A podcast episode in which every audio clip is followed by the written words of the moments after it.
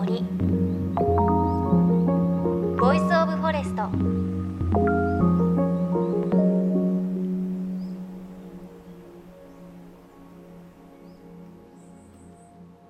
んか懐かしい。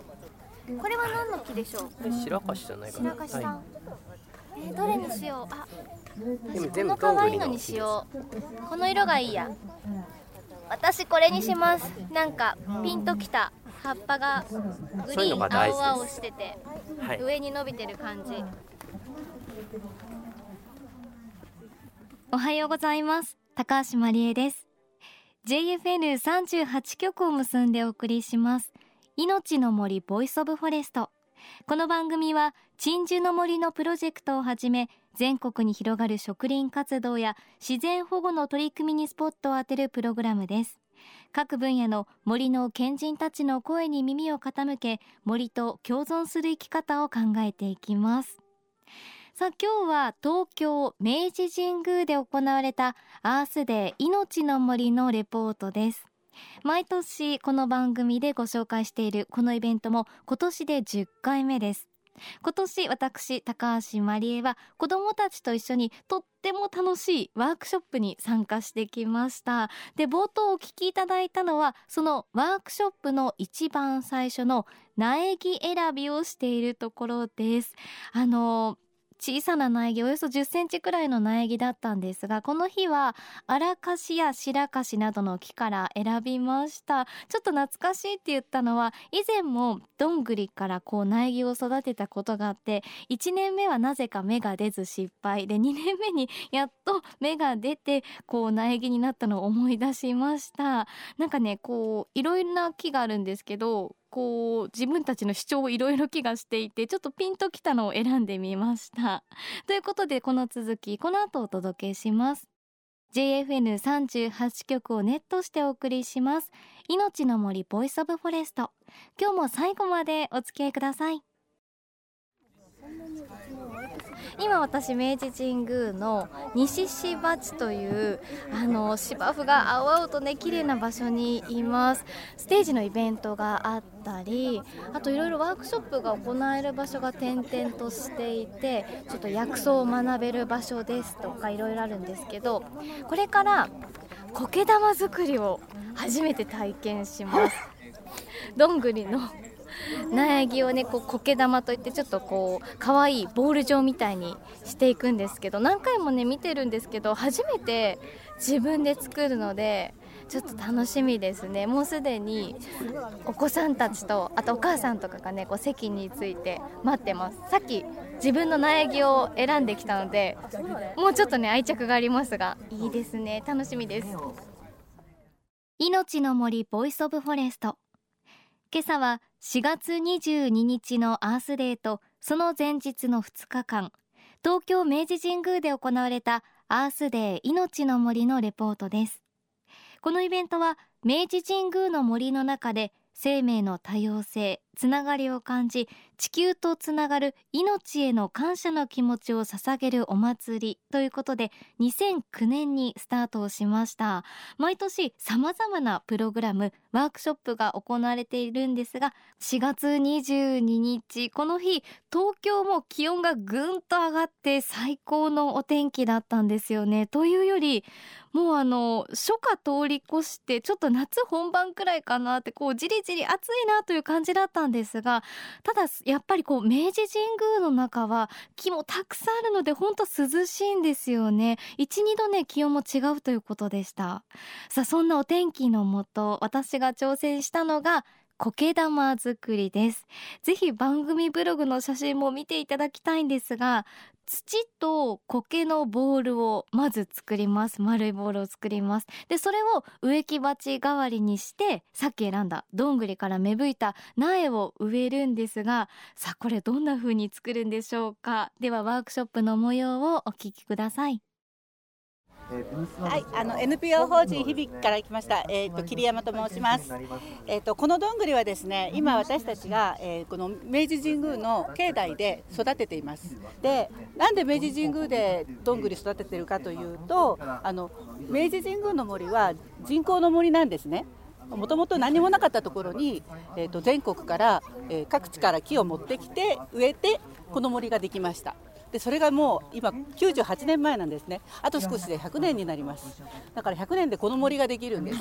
その木から落ちたどんぐりを育てて今、えーと、里親制度っていうのを実はやっていまして、えーと、どんぐりを皆さんのお家で育ててもらってでまた戻してもらうという活動をしています。でその苗木を戻していただいたら、えーと、私たちがその全国にその苗木を恩返しとしてまた植える活動を続けていきたいと思っています。なのでその間お家で皆さんもそのお手伝いをしていただくということです。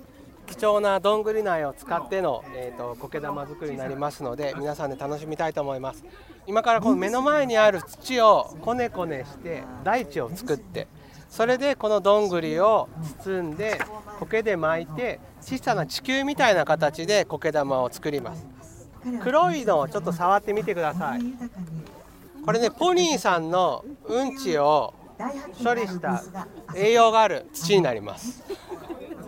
ていうのは嘘で毛と土っていう田んぼの底とかに葉っぱとかが溜まってできた栄養がある。土ですちなみにポニーのあの糞は結構高級な肥料になります。ポニーとか馬の糞は、はい、でこの茶色いパサパサしたやつ。これね杉の木の皮であの森もやっぱり土だけじゃなくて木が倒れたいろんなものがミックスされてあの森になってますね。こういうの入れると入れると水はけが良くなったりあの抗菌作用があったりします。でこれを今から皆さん霧吹きでこうやって水をかけながら全部を混ぜてください。ハンバーグこねる感じで。私何せ料理をしないもんでハンバーグぐらいとれてもピンとこないっていうまずいですねシュッシュッシュ結構水をかけて混ぜます。なんか幼稚園の頃とかもうちょっと上手に土扱えた気がする。あんまり上手に混ざらない。おあでもちょっと混ざってきたかな。やばい楽しい。さっきポニーのうんこって言われてびっくりした。口についた瞬間だったからああと思って。あ危ない。鼻かゆいけど今かいたら泥んこだ。まだかな。てか子供上手やっぱり。普段やってるからだね。ほ。なんかこの中に入ってる赤玉を消すのにめっちゃこねるんですけど。もう今立ち上がってますからね私。料理でもこんな一生懸命やったことない。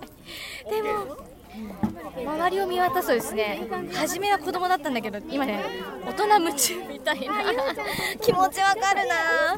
久しぶりの感触だもん。でぺったんこにするとさっき丸めたのせっかく丸めたのに。お好み焼きみたいに。そしてぺったんこにしてはい苗をおにぎりの具を包むようにあ下から根が出ちゃう。苗を包んでいますが根っこが隠れないな。お母さんたち上手だなこれ以上丸くはできん。土玉。ペタペタ。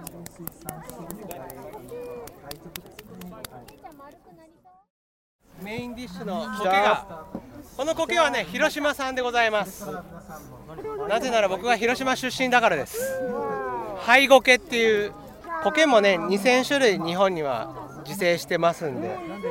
不毛地帯とかに最初に苔が来てこれ苔伸びると下がね土化していくんです。で大地になってって。でそれが溜まってやっと種子植物が根が張れるようになってくるっていうそんな素敵な苔でございます。今苔を平らに伸ばしてその上にね今作った苗木を置いたので苔で包んでいきます。その泥団子のとこに巻いたらわさわさってなってるこれ多分丸く綺麗に整えるために細いね黒い糸で巻いてきますね。こんな感じ？巻いていくと確かにあ丸くなっててちょっとはみ出してる苔たちをはい。きつく黒い細い糸であちょっと丸くなってきたかも。本当だ。まん丸い。テニスボールちょっと大きいぐらいな。ってきた。皆さん苔の増やし方ってご存知増え方？一つは胞子で増えます。もう一つは分裂もします。なのでこの小さくちぎったやつからも増えるのでなんか苔農家さんとかは苔を結構切り刻んでそれを土にまいてでそこから増えるみたいな。大丈夫。で苔も茶色になっても死んではないです。そう。いう時もやっぱあったりとか干からびたりする時も自然界でもあるのでそこからまた新芽が出たりとかしますので長い芽を見て育ててあげてほしいです。できました。まん丸くなった苔が。初めての苔玉。こうやってできてるんですね。これはね普通にポット内でも育てましたけどまた違う愛情が湧きますね。自分で土からこうこねて苔をつけて多分今から顔つけると思うんですけど可愛いもんすごい可愛い。でもこれインテリアとしても可愛いと思いますね。一番可愛いと思いますこの中で。皆さん多分そう思ってると思うけど。可愛いな嬉しいな。できたできた。よし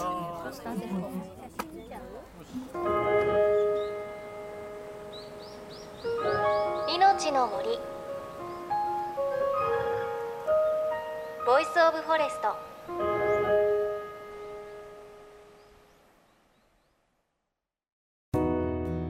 JFN38 局では東日本大震災で被災した沿岸部に津波から命を守る森の防潮堤を作る鎮守の森のプロジェクトを支援する募金を受け付けています。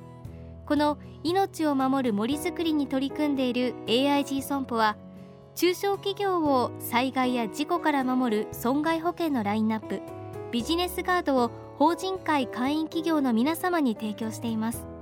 AIG 損保ではビジネスガード新規契約1件につき1本のどんぐりの苗木を植樹する命を守る森づくりを通じ被災地の復興全国の防災減災に取り組んでいます。詳しくは番組ウェブサイトをご覧ください。